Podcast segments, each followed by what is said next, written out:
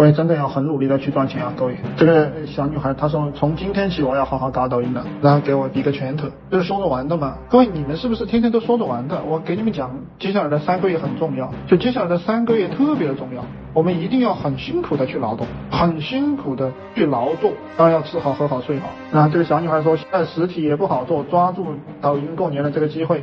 打个漂亮的翻身仗，有那么容易就翻身了吗？你说容易就容易，开窍了就容易，不开窍一辈子都很难。啊，这个话你们好好体会体会。开窍了就很容易哦，我跟你讲，人翻身很容易的，但是这个世界上很多人一辈子也翻不了身啊。你们在北上广深核心地段有三套房的就不用努力了。我跟你们讲哈，你们在北上广深这种城市核心地段有三套房以上的，你用完吧，我觉得也无所谓。